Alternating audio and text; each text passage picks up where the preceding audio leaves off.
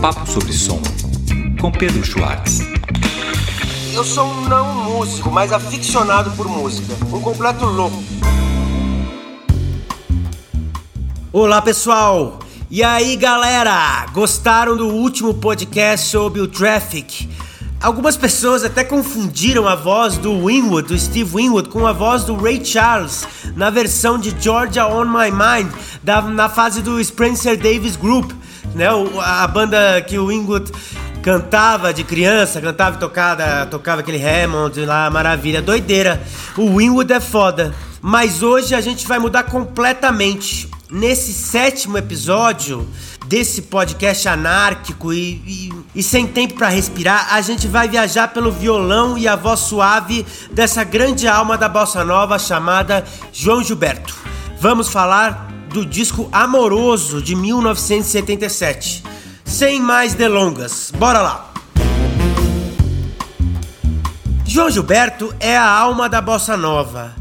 Claro, o Tom com certeza é pai da bossa, junto com João, Vinícius de Moraes, Silvia Teles, Luiz Bonfá, Carlos Lira, Roberto Menescal, Ronaldo Boscoli, Johnny Alf, Alaide Costa, todos são são, são, são, são pais e mães e, e etc. Falando da, né, Alaide e o Johnny Alf falando né, mais da praia da bossa negra, né? Eles são os os pais, né? Um, um, capítulo pouco falado na nossa MPB que um dia merece um podcast também, a Bossa Negra.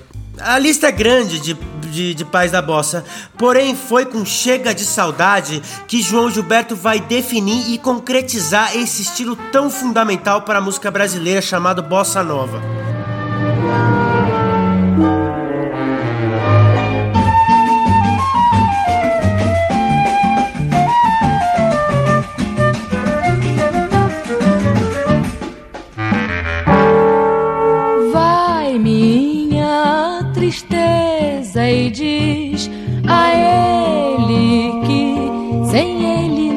Pode ser. Diz-lhe numa prece que ele regresse.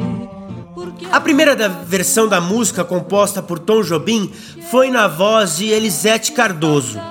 João tocava violão. Uma baita versão de uma baita cantora. Porém, a bossa nova estava assim já sendo gerada nesse caldo que ainda era povoado por cantores ainda herdeiros do vozeirão, da tradição do samba canção, como Elisete Cardoso, Maísa, Agostinho dos Santos, né? Agostinho flertava com uma tradição do bolero também, né? Enfim, o caldo é, é complexo. O fato é que a bossa foi um fenômeno interessante por trazer uma mistura de ritmos bastante brasileira entre samba, samba canção e bolero e unir tudo isso ao cool jazz. Não só ao cool jazz, sabemos da herança também erudita de Tom, que vem de Vila Lobos e etc. Tem, tem muita gente que reconhece o intercâmbio entre a bossa nova e o rei do easy listening, o Ray Conniff, né? Conniff com certeza gamou na bossa e fez suas versões com aqueles arranjos peculiares, né? Eu não sei se se a bossa nova, né, tenha se inspirado ou não no, no Conniff, mas todo mundo se inspirou na bossa nova, né? E certamente há um diálogo. Um diálogo mais direto a gente sabe que houve entre o arranjador, compositor, maestro Moacir Santos e Harry Mancini, né? Uma das figuras importantes do, do Easy Listening, eu digo Harry Mancini. Mas isso é outra coisa. Só para dizer que há sim essa convergência também. Mas eu diria que uma figura central para entender o jeito de cantar a bossa gringa é Chet Baker. Esse jeito com pouco ou nada de vibrato, sem afetação, mas muita alma, é onde João vai beber e radicalizar. E agora sim, agora sim eu coloco aqui o clássico Chega de Saudade na voz do João Gilberto.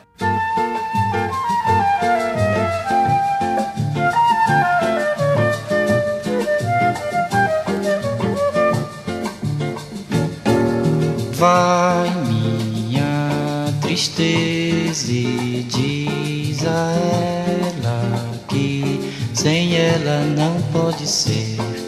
Diz-lhe numa prece que ela regresse, porque eu não posso mais sofrer. Chega de saudade a realidade. Na voz da Elisete já é bossa nova sim. É jazz com samba e tal, então é bossa nova. Mas na voz do João é de fato é é bossa nova, é em caixa alta. Não sai de mim, não sai. Mas se ela voltar, se ela voltar, que coisa linda, que coisa louca. Pois há menos peixinhos a nadar. Uma cantora que para mim define bastante também o que é a bossa no estilo de cantar é a Silvia Telles. Muito da obra dela e de tanta gente da Bossa Nova foi lançada pelo elenco Records do Aloysio de Oliveira, que além de ter lançado muitos de toda uma turma fera como Tom Jobim, Vinícius de Moraes, Baden Powell, Sérgio Mendes, Edu Lobo, Dick Farney, Nara Leão e tantos outros importantes para a bossa, teve uma importância muito grande para essa evolução no, na arte mesmo, né, no design, na, na arte das capas, né, dos discos brasileiros, né, é, muito por conta do artista do César Vilela. Não muito tempo atrás, Pedro Paula Malta resgatou em um texto no, do, no MS um João pré-bossa nova, com vozeirão, que no começo dos anos 50 migrou da sua Bahia natal para o Rio de Janeiro para cantar com o grupo vocal Garotos da Lua.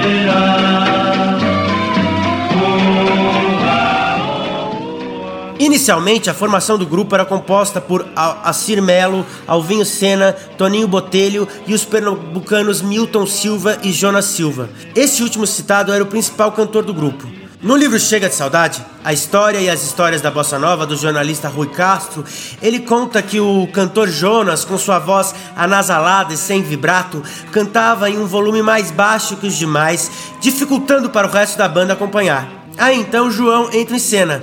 João cantava como Lúcio, segundo Alvinho, um dos cantores.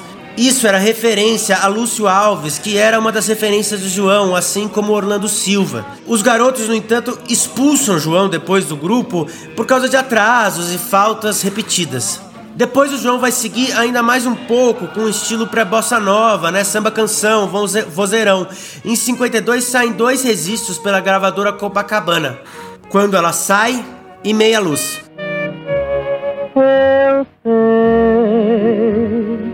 Quando ela sai, eu sei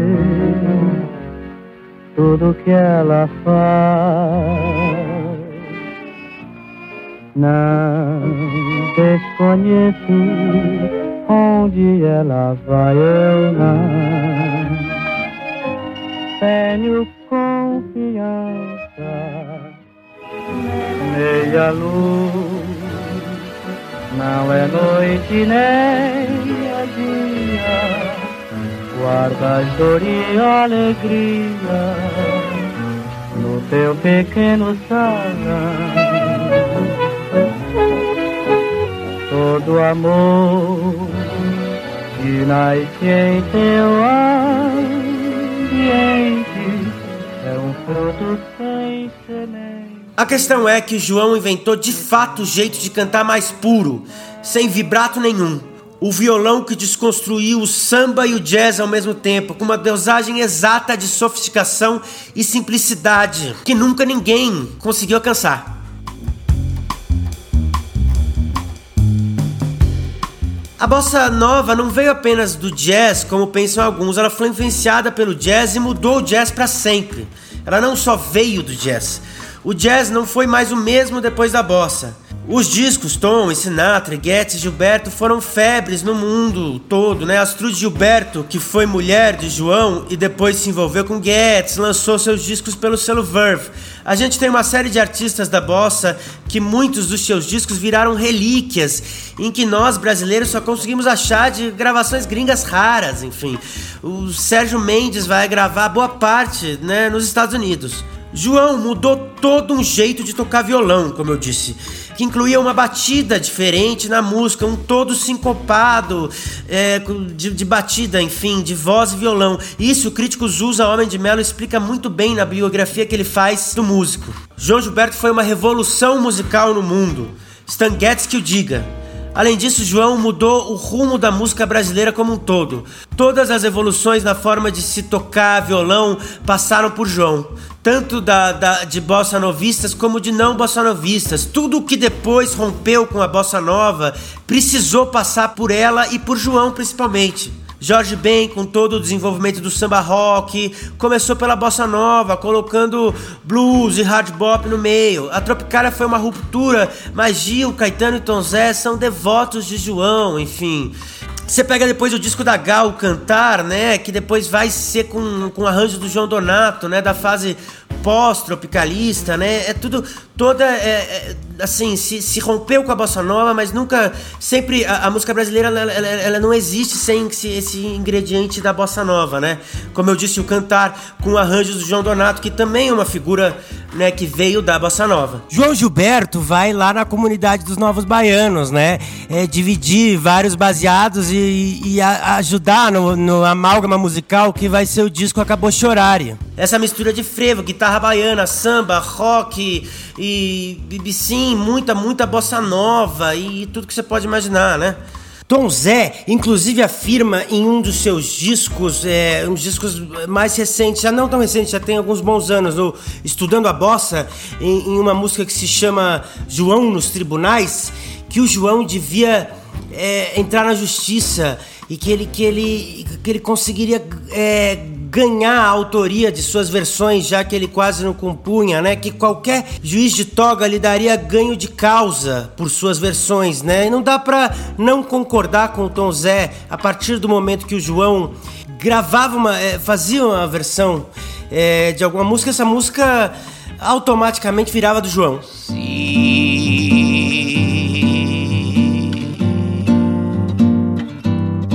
Se João Gilberto tivesse um processo aberto e fosse nos tribunais cobrar direitos autorais por todo samba canção que com a sua gravação passou a ser bossa nova.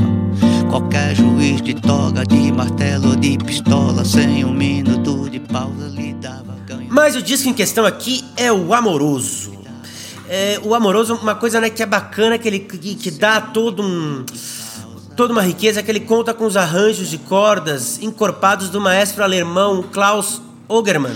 Por essa mesma razão, né, que o clássico de, de, da, da Consuelo Velázquez, Bessame Mucho, ganhou a versão mais linda de todos os tempos. Bessame,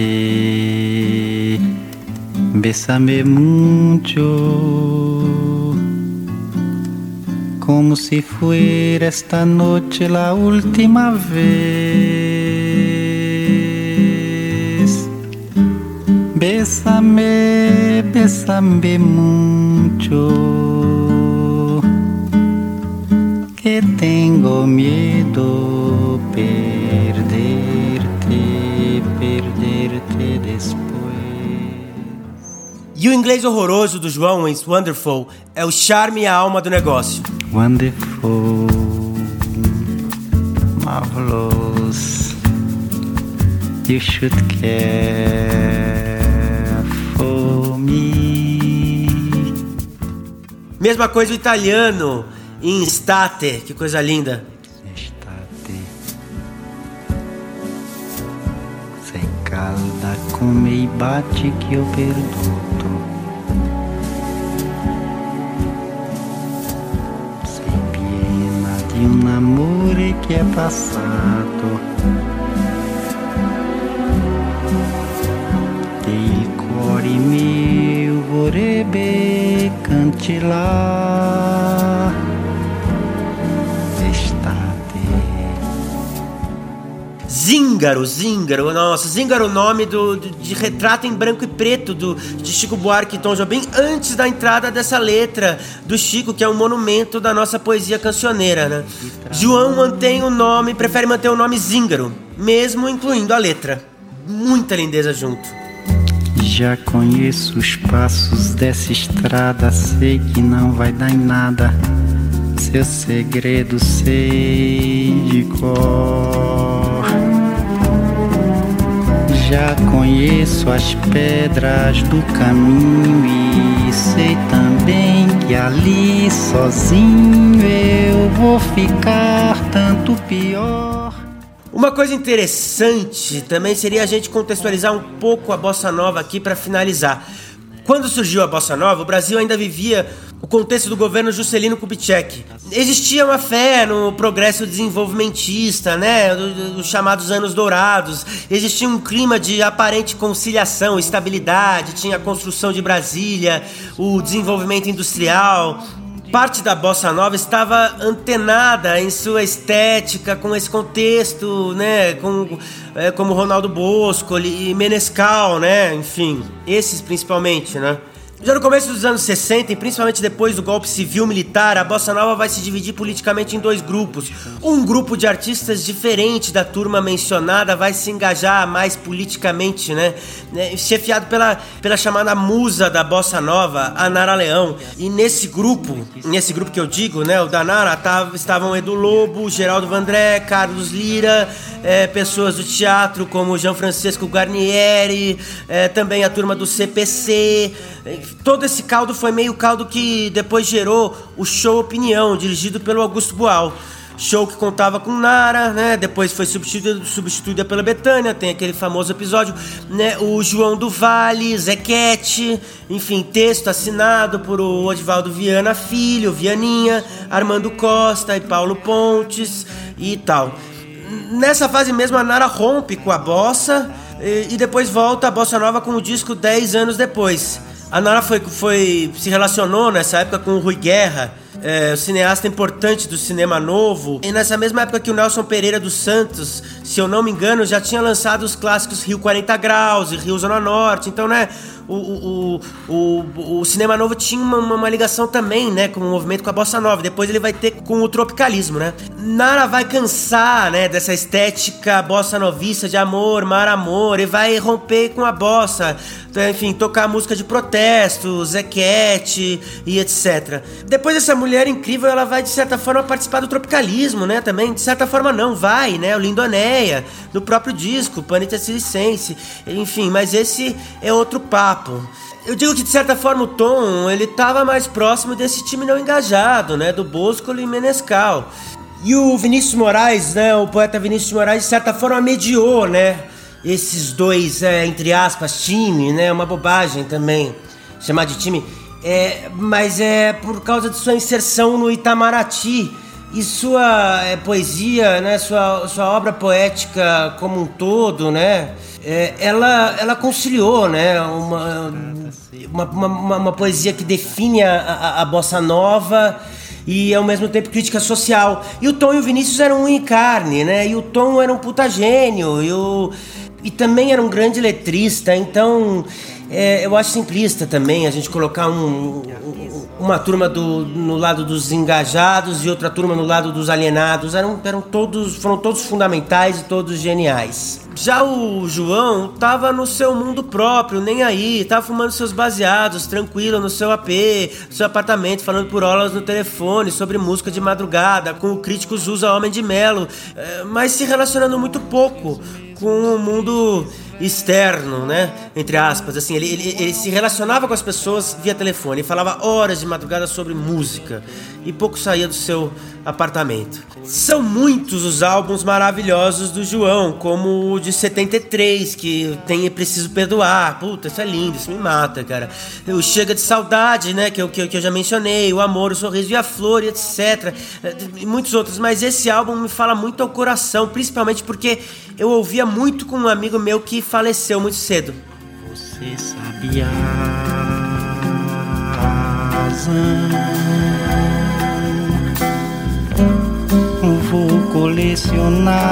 mais um soneto, outro retrato em branco e preto a maltratar.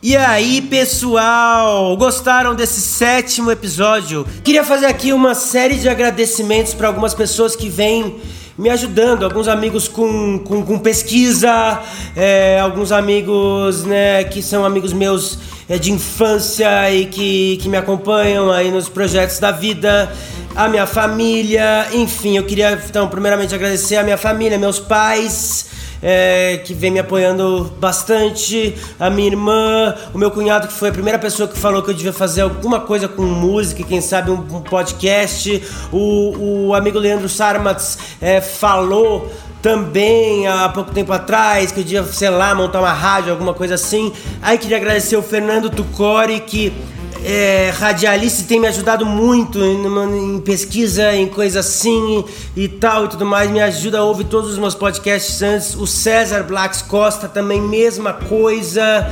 Manja muito de som e toca também, é músico. É, o Enio Vieira, o Eric de Ávila, que também tem, tem, tem contribuído.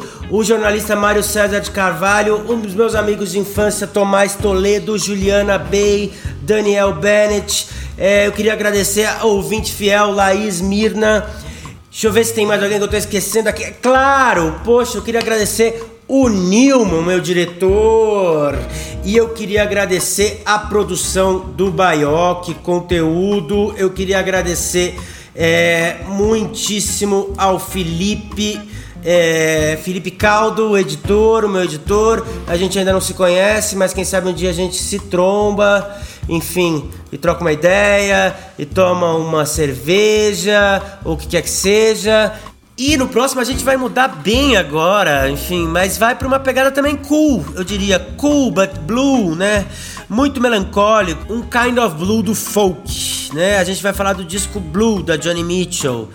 Qualquer sugestão, dica, reclamação, manda no direct do Insta, Pedro Underline Schwartz. Soletro aqui, S-C-H-W-A-R-C-Z. Falou!